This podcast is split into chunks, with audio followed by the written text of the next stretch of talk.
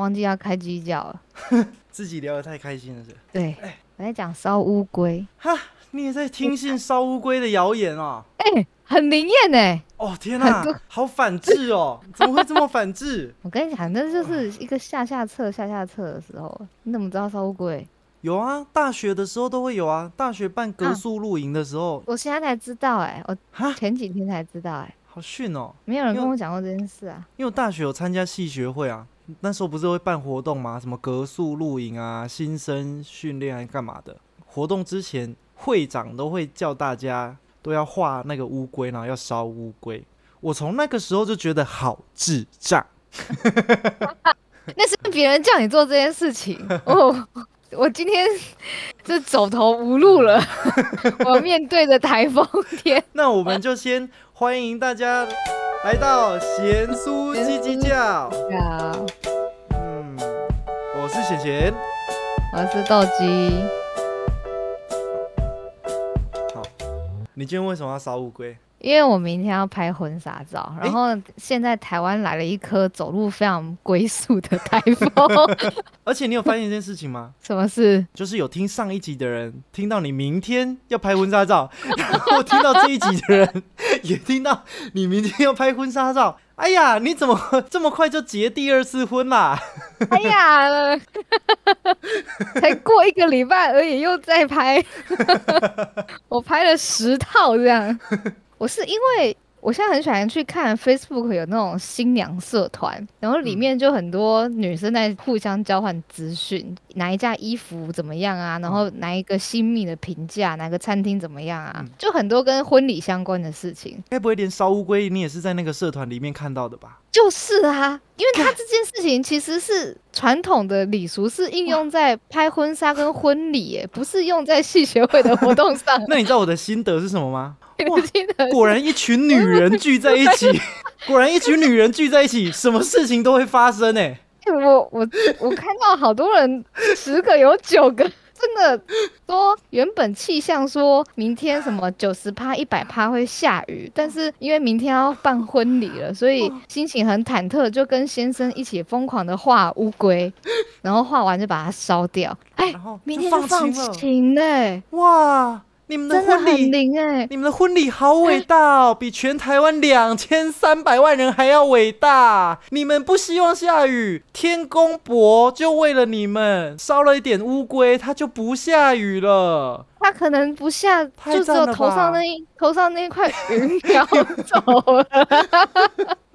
不要，我要为了明天台风这件事情，我我如果把台风赶走，应该算合理吧？不然我也不会做这件事情。因为我我从大学的时候，那时候办活动，会长什么的就一直叫我们烧乌龟。我从那时候就一直觉得非常的不以为然，不以为意。不以为然 啊！顺便帮跟大家科普一下，不以为意就是没有注意到、不太注意、不太在意的意思。不以为然就是有点嗤之以鼻那种意思。而且我我不知道你们烧乌龟的规定有没有很严格。那时候他们还规定什么，一定要写几年几月几日于什么什么什么地方，它有个公版的格式，然后我们要照着上面写，而且一笔一画都不能写错，并且画乌龟的顺序、就是什么 画法、笔画要正确。你是因为被命令做这件事情觉得很阿杂吧？所以你就更讨厌这件事情，你更不以为然。然，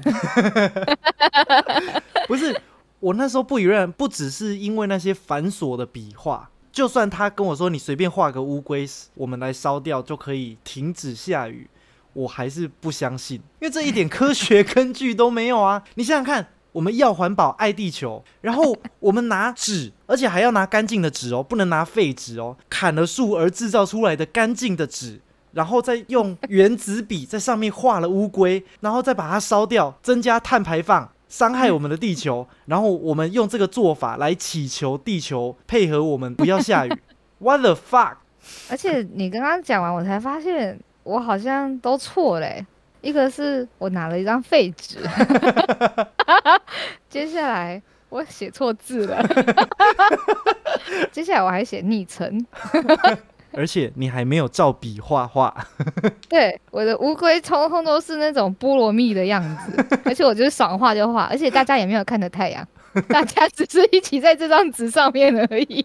而且我的太阳画超小的，超级不起眼你。看，你做这件事情不但浪费纸，还制造二氧化碳呢、而且你的燃烧，你原子笔的墨水经过燃烧，可能还散发出有毒物质，你根本就在伤害我们的地球。然后你借这个行为，你你是在威胁地球，是不是？你如果说我们今天要烧乌龟，然后威胁地球说，你如果继续下雨，我就一直烧，烧到你不下为止。如果你用威胁方式，那还合逻辑一点。我觉得还蛮好笑的。我觉得用威胁的方式其实还蛮蛮蛮可以接受的。对啊，但你如果是抱着说，哦，我要一个敬畏的心，我要烧乌龟，拜托老天爷不要再下雨了，这根本超级矛盾的啊！我是烧乌龟要台风赶快走，应该还蛮慈善的吧？不一定啊，我们台湾缺水，说不定管水库的那些人，我不知道有没有人在管水库啦。一群水库员，就是死库水库员。就是那些研究水位的人，发现台湾缺水，他们希望台风赶快帮台湾多降一点雨。而且我今天才有看到新闻说，要好好把握这个台风，因为今年的梅雨季节好像有点会消失，还是怎么样？我没有仔细看。我只要求我头上的那朵云移开嘛，这样应该不会不会怎么样吧？我就想头上那朵云可以啊，但你祈求的方式竟然是烧乌龟，你烧不必要的纸张，哎，你是在破坏地球，哎，而且我是用废纸哎，你还是用干净的白纸，哎，你有学过机会成本的概念吗？你那张废纸如果不要被你拿来画乌龟，并且烧掉的话，它可以拿来做其他的事情。所以你画乌龟的废纸，虽然你用的是废纸，但它并不是零成本的，因为它还是有机会成本。它要成为我的火下魂，它会成为祈求我明天不会下雨的最好的信仰。我等一下要烧它，我不管你怎么说，而且我还要在浴室烧。你在浴室烧，你等一下防火警报若响了怎么办？没有那个啊，通风排风扇啊，往外排就好了你。确定你们哦没有我感测器吗？我们的感测器在客厅呢、从浴室把门关起来，然后从排风扇把它排出去，应该就好了吧？而且你们的排风扇有可能是跟其他户通联的，这样你们的没有，那废是是我们自己的往外的那个啊电扇啊，你还记得吗？哦，在那个马桶上面那个哦旋转哦它是直旋转电风扇。直接到对户外的。我说我本来想要去阳台烧的，可是室友说什么风很大，如果烧一烧吹走了，然后掉到树上，树就会烧起来。我想说这一切的谬论，所以他叫我去浴室烧。不是我明如？果上社会新闻的话，你就不要说是我，你不要说是我在烧乌龟，你说是有试图要把我杀死之类的。哎、如果因为这件事情上新闻的话，我不知道新闻会不会报说什么三十岁的轻熟女因为看了女性结婚社团，这叫什么社团？新娘社团，因为新娘社团的资讯告诉她可以在家里烧乌龟，你们那个社团哎会被检举。那那你知道我们 我们节目会爆红哎、就因为我是我的事情。他说在这之前他已经跟有人在 podcast 上的节目而且大聊烧乌龟的事情。得意洋洋。那你有没有想过，你那些乌龟，如果你画一画之后，然后就用碎纸机把它碎掉，会不会有一样的效果？可能可以吧，不然我用撕的。一定一定要用烧的吗？哎、我们现在都可以线上拜拜嘞、哦，我其实本来有想过要不要就用 AI 画，这样还可以画一万只。画一万只，那我就按 delete 把它删掉，感觉也是一个烧乌龟的方法。对啊，我可以自己做特效，用火吧科技在进。步啊。反正我很闲，他们都可以线上做法了，你也可以线上烧乌龟啊。冲着你这句话，我等下用撕的。而且我问你，烧乌龟这件事情，它到底是着重于它的诚意，是因为你的一颗诚心能感动天，还是因为那颗乌龟被烧掉了所造成的那些废烟，可以让天空不下雨？我不知道啊传统习俗说的心诚则灵的部分，所以是诚意比较重要。那既然诚意比较重要的话，那你就画一画，然后就用碎纸机碎掉就好啦。吞到肚子里面去 因为重点是你画的过程啊，或吃掉。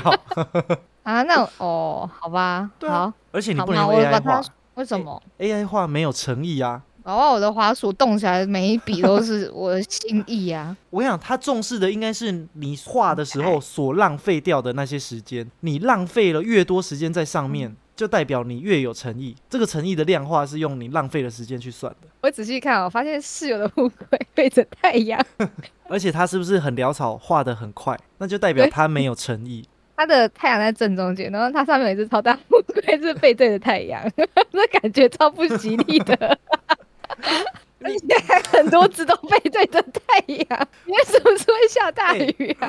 我想完了，我越来越迷信了。如果诚意才是重点的话，那其实你们大可以今天等一下叽叽叫录完之后，你们两个就去打坐，坐在沙发上，然后内心一直默念，或是或是你像那个阿弥陀佛姐一样，你就唱 不要下雨啊，不要下雨，连唱两个小时，展现你的诚意。我觉得这样比画乌龟还要有用多了，因为你唱不要下雨，甚至不会伤害，就是甚至不会伤害我们的地球。然后明天摄影师就说：“哎、那个新娘这边转过来哦。”啥？少虾，反正你是拍婚纱照啊，你又不用声音。好笑。好啦，我等下用碎纸机啊，不烧了啦。我把它撕一撕，丢到那你要不要尝试我？你要不要尝试我讲的新方式？我们在这边跟大家宣导，对，以后不要再烧乌龟了。如果刚好未来有任何一个大学生听到我们的 podcast 这一集的话，不要再叫你们的成员烧乌龟了，这是非常浪费资源而且破坏地球环境的事情。如果你真的想要有诚意并且爱护地球的话，你们就把大家聚集在操场上围成一个圈，然后从晚上七点开始，大家一起唱“不要下雨，不要下雨”，然后唱到十点。因为十点之后可能就会被那个噪音管制法 会被限制，所以你们就从七点每天从七点唱到十点，证明你的诚意。而且我想到，如果有接近节日的话，还可以唱变奏版的。如果是圣诞节，你就唱“不要下雨，你不要下雨，你不要下雨，你不要下雨不要下，不要下，不要下雨。”，好吗？我们就这么约定了，大家以后不要再画乌龟了。好，好，好容易被说服哦。那我等下把它撕一撕好了，因为我等下就要起火了。因为我讲的有道理啊。那 那如果我等下撕一撕，明天真的那块放晴了，那就是我的效果哦。哎、那你真的要再去你们那个社团 po 一篇，绝对大家都会相信，因为反正 反正你们女人都喜欢相信这些怪力乱神的事情。反正我还画反。然后你就跟他们说你，你是因为你跟你老公都坐在客厅里面打坐三个小时，然后嘴里都念、嗯不要下雨，不要下雨，这样。那、你要传录音档给他们听，我现在传鸡鸡叫的网址给他们，让他证实说我被说服不要做烧鬼这件事情，然后改做打坐，然后后来真的有效。台风就真的走了，真的有效，很准哎、哎、真的很灵哎、你们不是最喜欢这样吗？哎、真的超灵的好不好？然后第二个就会说真的假的？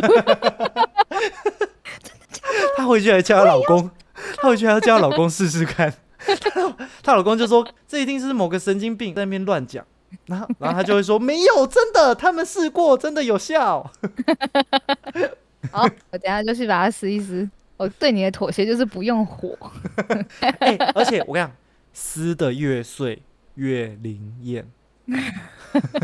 你如果只是随便撕个三段的话，那你没有诚意，那明天就会下雨。这句话这句话我有听过哎。那我再分享一个小故事给你。好，关于撕的越碎越有效这件事情，以前小时候，我姐姐带我去她朋友家玩，就是那个不是碟仙，嗯它是比较像是守护神概念，有点像碟仙，但是不会用到碟子这种东西，就是用两个人或是一个人的手。做一个像是这叫什么千年杀吗？要捅人家屁股的那个嗯手势，让一根比较突出的手指头就是指着一张纸，嗯。啊，那张纸就会跟什么碟仙、笔仙什么仙一样，上面就会有 b p m f i 一二三四五 a b c d 什么嗯。是否这样。嗯。那它这个过程呢，可能就会有手被移动，这样、嗯。像是我可能想要呼唤显贤的守护神来问显贤的问题，然后可能就讲一些咒语啊，然后把显贤的守护神召唤出来。那个守护神的概念就是可能有点像你的神仙教母之类的，一直跟在你身边，看着你长大，或是可能看到你的未来。你是死小孩就在那边玩这种闹鬼的游戏，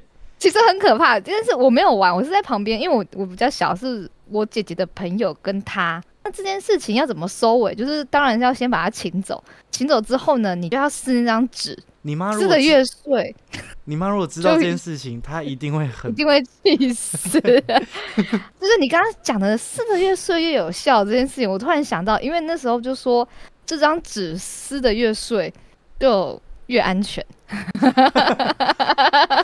会不会就是你们撕的不够碎，所以你妈后来才那么爱生气？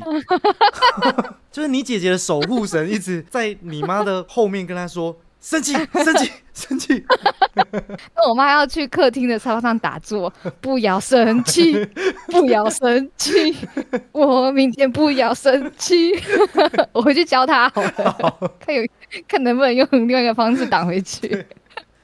然后我们有收到一封难能可贵的稿，”这稿他是没有署名的，然后他是说：“我想问大家，敢吃红萝卜吗？我小时候就很讨厌红萝卜的味道，我觉得味道很恶心。可是有一天，我吃到冰镇蔬菜棒红萝卜，觉得很好吃。后来反而可以接受生吃红萝卜，不喜欢熟的。但是又有人说生红萝卜味道比较重，我是怪人吗？是，你是怪人。你超怪，你的人生路程跟我相反，怎么回事啊？我其实生的跟熟的现在都敢吃，你可以接受那个怪味是不是？我熟的本来就敢吃，生的、生的是不是就是红萝卜汁的味道？红萝卜就是用生的去打的吧？可是红萝卜汁好像没有这么难吃难喝哎、我觉得生的它好像草味比较重，对，它有一个有算苦吗？我觉得不苦，那不是苦，那是什么东西？涩。是吗？我我觉得它我觉得它也不涩，但它它很像一种草的风味，嗯嗯嗯，但形容不出来。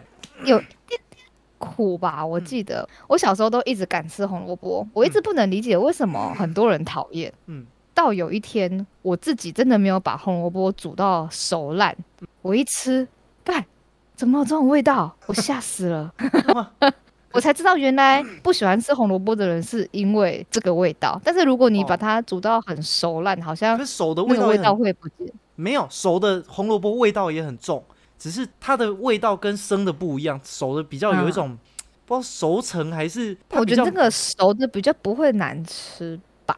大部分的人比较能接受，而且它它的味道比较不会这么冲到鼻子里面去。我觉得生的红萝卜味道比较容易冲到鼻子上面，然后熟的红萝卜它的味道比较像是在嘴巴里面的感觉。我觉得就很像番茄生的跟熟的味道也不一样，就你食物哦生的跟煮熟之后味道都会不一样。嗯，但红萝卜都是都是味道很重，只是味道风格不太一样。所以你是生的熟的都可以吃的人。对，但我小时候不敢吃。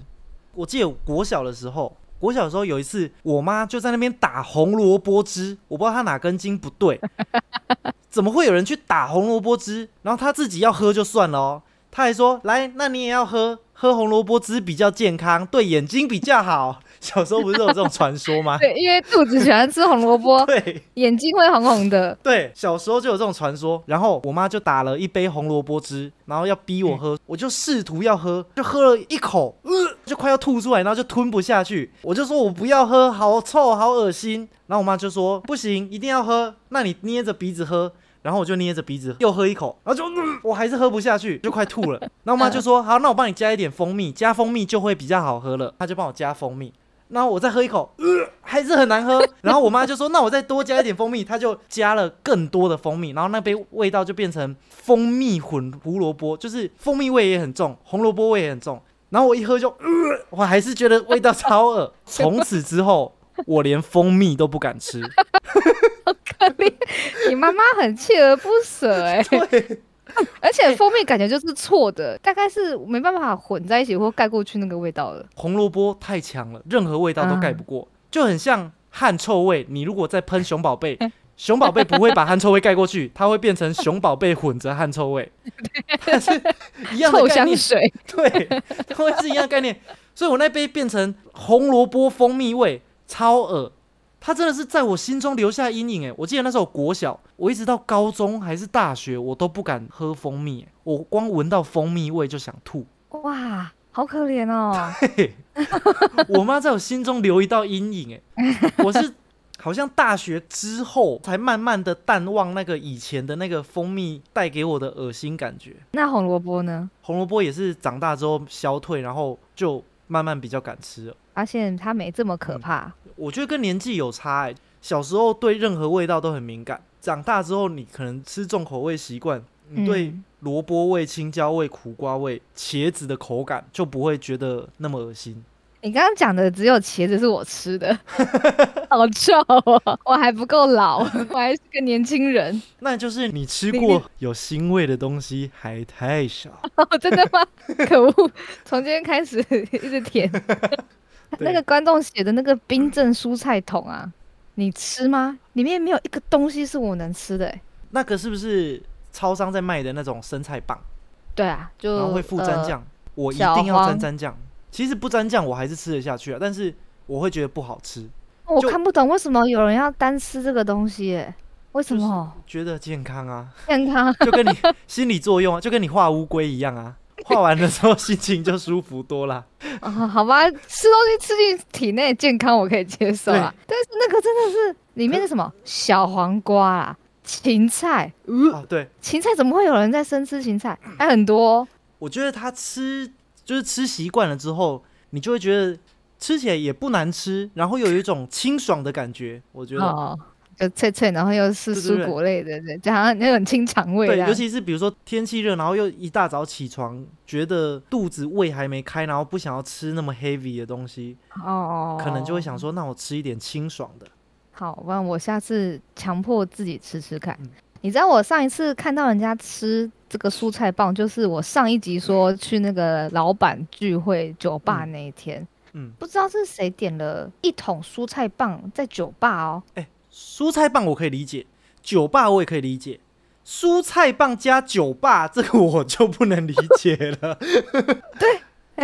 很酷哦，全部的人都拿着一根在一直啃，就很像我在一群兔子里面，然后每一个人就手上都有一根颜色，然后就这样烤烤烤烤烤，就只有我手上拿的是酒，旁边的人拿的是芹菜。酒蔬菜棒不是给你放在酒吧的地方吧？酒吧不是应该是点洋芋片、脆片、炸薯条，就是重口味的东西吗？鸡米花、对啊，你怎么会 松露薯条。怎么会有蔬菜棒啊？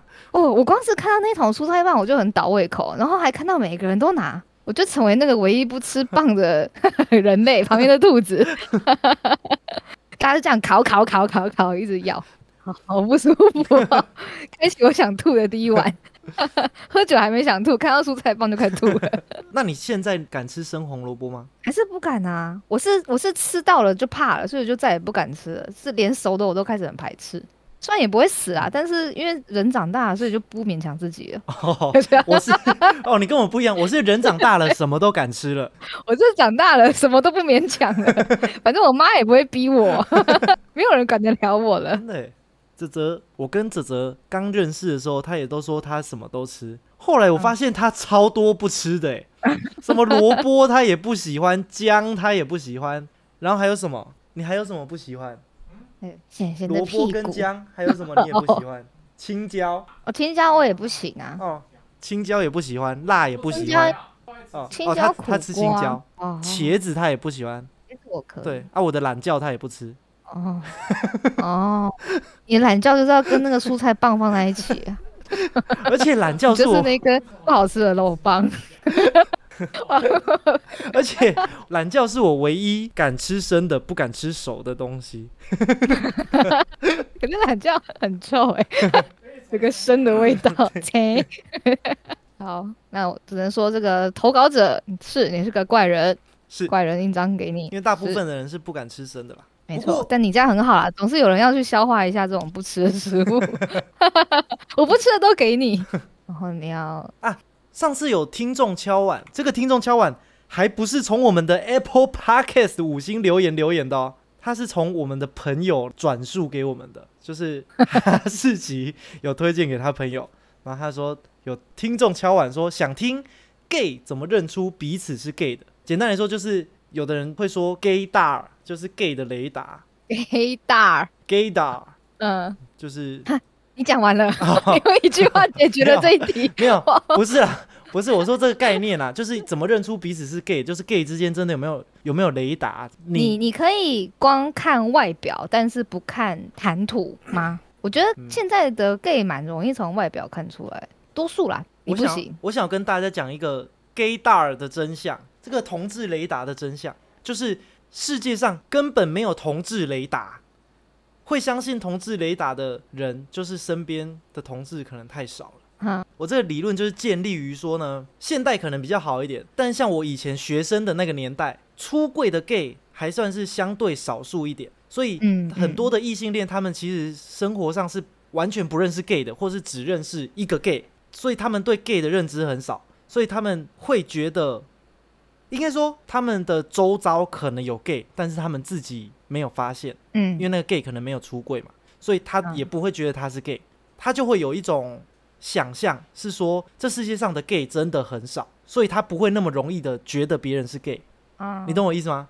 我可能会觉得说，哦，十个人里面可能就会有一两个人是 gay，但他的世界里面可能会觉得说 gay 很少吧，一百个人里面可能只会有一个吧，甚至一千个人里面只会有一个吧，所以他不会到处的觉得别人是 gay，啊，我们 gay 就不一样了，因为我们 gay 呢。自己本身就是 gay 嘛，所以我们就会相信说，世界上的任何一个人都很有可能是 gay，有几率是 gay。所以只要看到有一点点像 gay 的人，我们就会说，哎，他那个一定是 gay 啊，他那个一定是 gay 啊，他那个一定是 gay 啊，那个也是 gay 啊。你说了十个，只要有中了三个，你就说，你看吧，我就说他是 gay，你就不会记得你猜错的那七个。所以你们就说，哇，你们同志都有雷达，哎，好准哦。其实没有，其实就是 gay 很喜欢乱猜别人是 gay 而已。是这样哦，我的理论是这样。像你可能周遭的 gay 朋友也多了，你是不是就开始很容易猜别人说，哎，你是 gay，他那个应该也是 gay 吧？啊，他这样子应该也是 gay 吧？因为你讲雷达，我就会觉得有很难分出来嘛。就是我觉得很容易看得出来这个人有没有可能是 gay，但可能就是你讲的是有没有可能是 gay。对。但是能让你看得出来的，可能就是比较外显型的。对。但是那个外显型的，其实大家都看得出来。那看不出来的人，其实是因为他们周遭的 gay 太少了，所以他不觉得世界上有这么多 gay。所以他即便看到那些我们所谓比较阴柔气质的人，哦，我现在讲话要很注重政治正确。不过你本人就是 gay 圈的，不用紧张。就是。他们看到比较阴柔气质的人的时候，他们也可能会觉得说啊，他只是个性比较柔啊，怎么可能那么多 gay？所以他就不会猜他是 gay。嗯，那对于我们这种看 gay 看多了，就会说啊，他是 gay 啦。你就像比如说你走开，我们有个朋友绰号叫你走开，是不是声音超像 gay？你走开跟你是我唯二真的猜错的人，对不对？你看，对，那说那说穿了，因为我们有个朋友叫你走开，他不是 gay，可是他的声音很像 gay。超 gay，他的声音真的超像 gay，真的不是吗？但他不是 gay，真的不是吗？对，但是对你来说，你是不是就会猜说，哎，你走开应该是 gay 吧？但他就不是，那你猜错啊？猜错就猜错啊！但是如果假设他今天是 gay 的话，你就说啊，你看猜对了，你看，我你看我有雷达吧？我有同志雷达，我就说我看得出谁是 gay，对不对？对，所以雷达这件事情在我的理论中是不存在的。然后大部分说 gay 之间会有雷达，是因为。Gay 比较容易去揣测别人是 gay，甚至幻想，如果看到帅一点的，可能会开始幻想说，哦，他应该是 gay 吧？希望他是 gay。如果是 gay 的话，有多好？拜托他是 gay，就可能可能会有一些幻想。所以我们猜别人是 gay 的母体数就会很多，你猜到的几率就很高。应该不是说几率高，就是你猜中的被你猜到的总数量就会多嘛？那你就会觉得你好像有雷达一样。我觉得他特别说认出彼此是 gay，感觉好像不是单纯的，就是像是有目的性的认出彼此是 gay。你是说，哎，就你是 gay 哦，哎，我也是 gay，这样吗？有点类似。你说互相认证吗？对啊。可是会会有人做这种事吗？我是说，你出去，我跟你讲，交友的时候，你们会特别在意对方是不是也是 gay 吗？对啊。有一些人会，有些人不会。会在你自己就特别加分吗？对我来说，其实好像也不会。我哎，我其实反而比较常跟直男相处，哎，会不会只是刚好身边就是直男多余？然后我我也不会特别做 gay 认证这种事情，就是比如说那种社交场合，然后我可能看得出谁也是 gay，但我不会特别去因为他是 gay，然后就说，哎、你也是 gay，哦我也是 gay，我们都是 gay，我们是一国的，我我不会去做这种事情，因为我觉得，因为我觉得两个人的共同点如果都只是性向的话，就很薄弱，就薄弱对，就很像你们异性恋，你们不会说，哎、你喜欢女生哦，我也喜欢女生哎、哎、我们都喜欢女生，我们是骂鸡，就不会做这种事情啊。那为什么到 gay 身上的时候就会这样？因为有很多异性恋朋友，当然他们可能也是同志友善的人，但是我不知道他们会，比如说在一个社交场合的时候，他们说，哎、贤贤他也是 gay，你他也是 gay，你们你们都是 gay，就很像想要把。两个 gay 在一起就是哎、你们两个 对，你们两个一定要认识一下，你们都是 gay，你们都是骂鸡，就是 哎、怎么办？我好像讲过这种话、哎，对，虽然它是其中一项连结，但是没没什么好因此而连结的。这个分众就是这个这个划分法啦我，觉得这个连结太薄弱了。嗯，就是如果两个人唯一的共通点或能聊的东西，就只有说啊，你也是 gay，我也是 gay 的话，就共鸣太少了。真的、哎不知道下一句要说什么、哎，对哦，啊，那哦，那 对，接下来还能讲什对么？，除非说两个互相一看哦，就看对来眼，对，嗯互相是菜，那你就可以说互相调情一下。但如果一看两方是没有性欲上或是爱情上的那种欲望的话，然后之间又没有更多的共同话题，就会觉得 gay 这个共通点太薄弱。我在想，那种身边很少 gay 的朋友的人，是不是真的很分辨不出来啊？真的感受不到，因为我太习惯。我从大学，对啊，我们的大学那个时期有点类似，算是启蒙还是发芽嘛？就是那时候开始越来越多人敢承认、敢讲出来这样。然后那时候我也是在大学的时候开始发现，哦，嗯我身边其实很多，久而久之就会觉得很正常，就觉得啊，到处都是 gay，、整个餐厅都是 gay。所以你只要看到一点点迹象的时候，你就会想对，说，我就觉得那应该是 gay 吧。对，所以你就会有出现同志雷达，我也有一把这样。对，我们其实只是爱瞎猜就是。相对，然后相处久了嘛，你对啊，哎你可以慢慢的分类。但其实我已经算是相对没那么明显的，哦，你是超级不明显的哎，但是你知道，我国中的时候竟然被看穿了，而且那时候我没有出柜哦。我现在觉得很可怕。我国三，然后我一个学妹，可能在学校的某个角落就看到我之类的。她有一天下课，她就拿那个个档来给我。国中很流行个人档案，就拿一张纸，然后会写姓名、电话、星座、有趣的事什么的。呃 各档对，然后他就说：“那个学长，我要跟你换个档。”我说：“哇谁？”看在我的英俊的外表，看就 看看上了你的脸，对，然后我就有点尴尬，然后我还是跟他换了，总不可能跟他说哦我是 gay，我没兴趣之类的嘛。后来他偶尔经过我们班的时候，都会特地跟我打个招呼还是怎样。然后大概才第三次还第四次的时候哦，他经过我们班，刚好看到我跟我同学在打闹，而且我那时候根本觉得我没有很明显有怎么样，我可能就是说。哦，我不要啦！我可能类似这种口气而已。他说：“哎、嗯你是 gay 哦，你一定是 gay。”他直接看穿我，然后我就没有屁嘞，我才不是，我超紧张没。没有马上说不是，对我超紧张，我心里想说靠背怎么会被发现？从来都没有人拆穿我的，他竟然在第三次见面就拆穿我，听起来只是开玩笑的，我不知道，但我觉得可能你说你跟你朋友在打闹的时候，你可能就是啊啊啊啊，对对对对，就是他才说呃，哦不你这个 gay，但可能正常的人不会这样叫吧？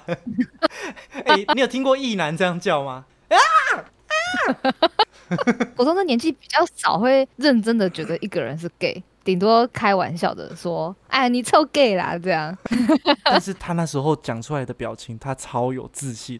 我面对着他，我眼睛充满着恐惧。我说：“屁嘞，我才不是，乱然后讲声。音还比刚刚低八度，然后有啊？都乱讲了。”心里很赞同。然后他就说：“好啦好啦，反正你就一定是。”然后他就走掉了。那后来你们还有继续那个吗？来往，因为本来就也没有太多共同话题，就只有打招呼而已啊。就只有他想看你的对脸而已。而且他也就认定我是 gay 了，他可能也后来也没有多久我就毕业了。哦，总之我那时候很紧张，有人帮你开个柜子的门，你还那么紧张，赶快把它关起来，你不要，你锁不要住让人家知，从里面拉住那个门把。不要再开了，不要乱来，我还没决定好。那时候冒冷汗，我想说，我想说，我旁边的同学有没有认真在听？他们有没有当真？我很怕。哇，搞不好以前小时候这样乱说人家 gay，真的有讲中一两个哎、真的有可能啊要！不每个人都在流汗。我跟你讲，哎、g a y 比例超高的。我当兵的时候，我分去一个小单位，我们那一个单位就是一个排，总人数也才二十七个人左右而已。然后二十七个人哦，包括我就有一二四个 gay，二十二十六个，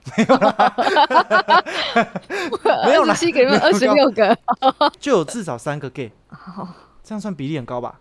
等于超过十趴、欸。嗯哦，你只要回头想你的国小啊，因为你以前就是 gay，我因为我只有现在才能回头想，国小、国中、高中自己回头想那群同班同学，真的可以抓出两个哎。每一班如果是你现在回用现在的逻辑去思考，真的每一班都可以抓两个出来。我那时候我们那个单位里面的，我说三个 gay 嘛，还有其中一个哦没有，其中两个是没有出柜，总共三个，诶，总共三个还是四个？啊，反正有两个人是没有出柜的，他们到退伍都没有被人家知道是 gay。哇，那你怎么后来知道？我知道啊，我只是替人家保守秘密而已啊。他们在啊的时候，你就你就说哦，好 man 哦，哦没，有，他们他们隐藏的很好。有其中一个是我在刷交友软体不小心刷到，就 诶，好烂的方式哦！我还以为是，还以为是你自己跟他讲话时候发现那些端倪哎，有其中一个是不这么小心，这么直白的发现方法。其中一个不小心刷到，就哎，学弟嗯学学学学弟，你怎么在这里？一个我去 gay bar 的时候刚好遇到，被我发现。啊，其中一个是，其中一个他都会，我跟你讲，道德的枷锁也是把他害得很惨。你知道他在军中，他也都，他都硬要讲一些说，哦都没有梅亚，我才不要去，还是什么，哦都没有漂亮的梅亚什么的。好可怜哦。然后他都会喜欢偷摸我我，我就会让他摸一下，然后偷摸他一下。偷摸大偷摸大忌。你们之间有偷摸大忌？没有啦，没有啦，但是反正他就很明显，这个算是什么？嘴巴念佛，手里抓鸡。我感觉他可能是要掩饰什么，所以他很常讲说：“嗯哦，都没有正妹，南部嘛，一定要用台语。哎呦，没呀，哦，怎样怎样，哦，讲了半天，你只讲出一句台语。辣舅哎哦，反正就是讲一些很像异男会讲的话。就周丽在偷摸隔壁的男生的屁股。那他不止摸我，他也很爱摸其他人。哦，那他那个摸是认真在摸，还是就是有点玩笑中故意的小玩笑中的摸，但你感受得出啊？他你知道那个其实不是玩笑，对对对对，他他这个摸是有意在摸的，对对对对 藏在玩笑之下的咸猪手。对，哇，难怪人家都很喜欢讲当兵的故事。我想一想，其实我当兵也是蛮多有趣的故事。真的，你的体验跟很多人不一样。，我的视角跟别人不一样，对对对，对不对？啊，我想到了，我想起来了，总共有四个，所以二十七个，二十七个人里面有总共有四个 gay，你看厉害吧？所以是百分之 超过一点五成吧。你说什么就是什么，我算不出来。对，所以说，其实你只要敞开心胸，遇到每一个有一点迹象的人，就说他应该是 gay 吧，他应该是 gay 吧。终有一天，你也会被冠上你有同志雷达的这个称号，你也可以获得同志雷达认证，好吗？我们从今天开始，遇到每一个人都先怀疑他是不是 gay。好，我们大家为了同志雷达而努力，好吗？那今天这一集贤叔叽叽叫就到这边喽。我是贤贤，我是豆鸡，大家要记得订阅我们，然后追踪我们的 Podcast 各大平台的咸酥叽叽叫都可以找到。记得把我们的 podcast 分享给你的同志朋友们。会不会看完这集气死啊？想说公太小，延上我们。大家下次见，记得听下一集。我刚讲说要讲那个小故事的，忘记讲的，那你要讲，你现在讲，我补讲在收尾之后可以吗？可以啊。好那你把它剪到前面去。我不要，反正他就在后面。好，反正跟大家讲这个电梯的小故事。上次哈士奇不是在我们家吗？然后我去一楼接他，因为我们家是住电梯大楼嘛。嗯然后我就跟哈士奇从一楼电梯一起进去，因为那个电梯是从地下室上来的，所以一楼门打开的时候，我们进去，里面已经有四个大人带两个小孩了。然后小孩大概是四五岁左右的年纪，那种小朋友会讲话，但是还咦，歪歪的，呆呆的。我们进去之后，电梯门关了，然后我就开始很快乐的划手机。划了一阵子之后，我才突然想到说啊靠背，因为我们家住五楼嘛，我忘记按楼层了。然后我要去按的时候，电梯已经跑到十楼了，然后就我就按五楼，因为那个电梯里面的人他是按十七楼，嗯，我已经超过五楼我才按嘛，所以他他基本上他就会送到十七楼，再往下把我们再去五楼。电梯的运作是这样，我就按完五楼之后，我就继续缩回去我的小角落，然后过了五到十秒左右，那个四五岁的小朋友就突然说：“哦是谁按五楼啊？”我就有点尴尬，我想说：“哎、我要跳出来回答了吗？”然后妈妈 有点尴尬，她就看着我，我就看着小朋友，然后就看一下那个妈妈，然后又看了一下哈士奇，气氛就瞬间凝结。我就跟妈妈同时说出，我就说是我啦，然后妈妈就说是邻居啦，然后就超尴尬，因为滑手机 miss 掉啊，因为小朋友口气不是说妈妈是谁按五楼的呀，他是说是谁按五楼啊。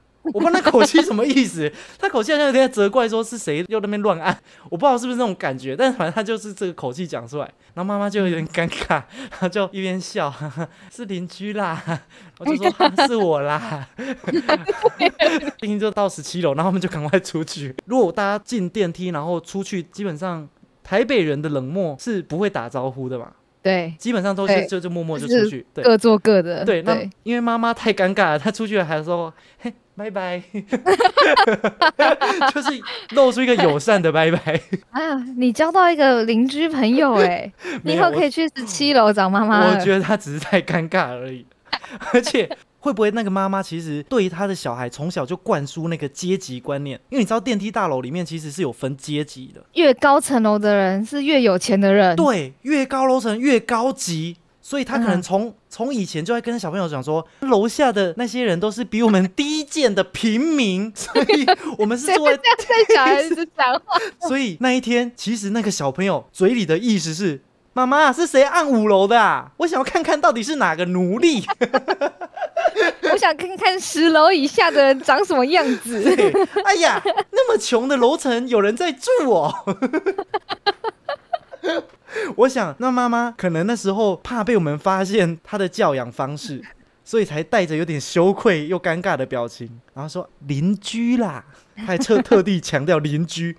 她为了不要让小朋友讲出奴隶两个字，她赶快讲邻居。他可能最后急着牵他们小孩回家，说：“就跟你说，不要跟十楼以下的人说话啊，赶快回家啦。”